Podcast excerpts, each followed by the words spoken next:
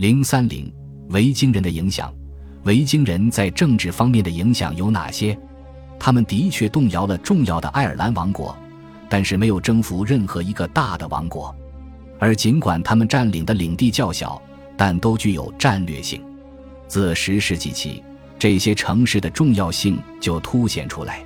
随着第二段维京时代内城市定居点建立而来的经济变革，尤其是贸易前所未有的增长。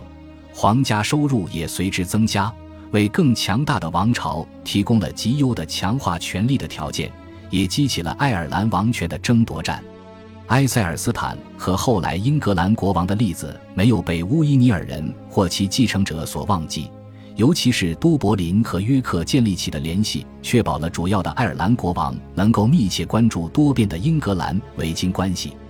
十一、十二世纪，他们极力追求爱尔兰应该有王权这一想法，更多是基于国外的例子和维京人带来的经济和政治变革，而不是源于权力的传统概念。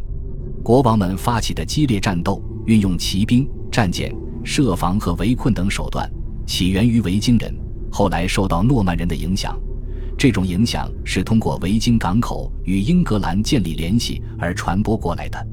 最重要的是，维京人促进了交流，他们成为最终所有社会变革的最有效推动者。